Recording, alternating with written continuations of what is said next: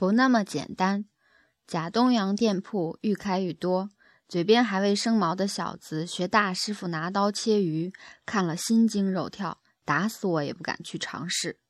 东西生吃是一种艺术，普通一个做到站在柜台后面的厨子，至少要花十年功夫。起先几年只能打扫店铺，关门后洗刷，开门前再酌净。保持清洁是吃寿司的最大原则。接着是送外卖，这期间考验一个人对待客户是否有足够的耐心和礼貌。一有差错，即刻被淘汰。五年下来，刨气碰也碰不到。优秀的学徒这个时候学习陪伴着买手到鱼市场办货。当然，老前辈只是指指点点，学徒要扛着几几十公斤的海鲜。吭也不能吭一声，再来才学到炊饭。醋的分量要加多少？鱼和贝类的生物构造如何去汤开？头尾的部分必须浪费的扔掉。吝啬成性的厨子切出来的块一定不好看，是二流厨子。口才训练更是重要。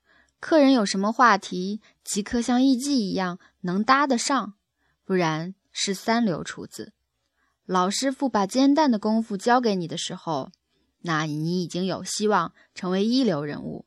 这是最后的考验。第一层鸡蛋愈薄愈好，第二层是烧鳗鱼，然后再一层鸡蛋，最少要十几层方完成。味道要不咸也不甜，就这么也可以吃，蘸蘸酱油吃也可行。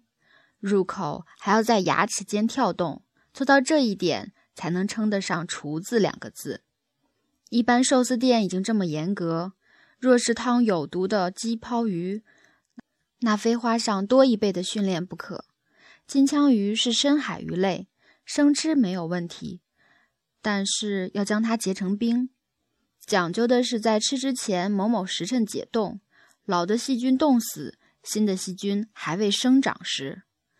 去过一间不送外卖的江户寿司老铺，朋友叫了很多刺身，我们顾着聊天喝酒，东西吃不完，价钱那么的昂贵。我说不要暴殄天物，请店铺的伙计替我打包，但遭到拒绝。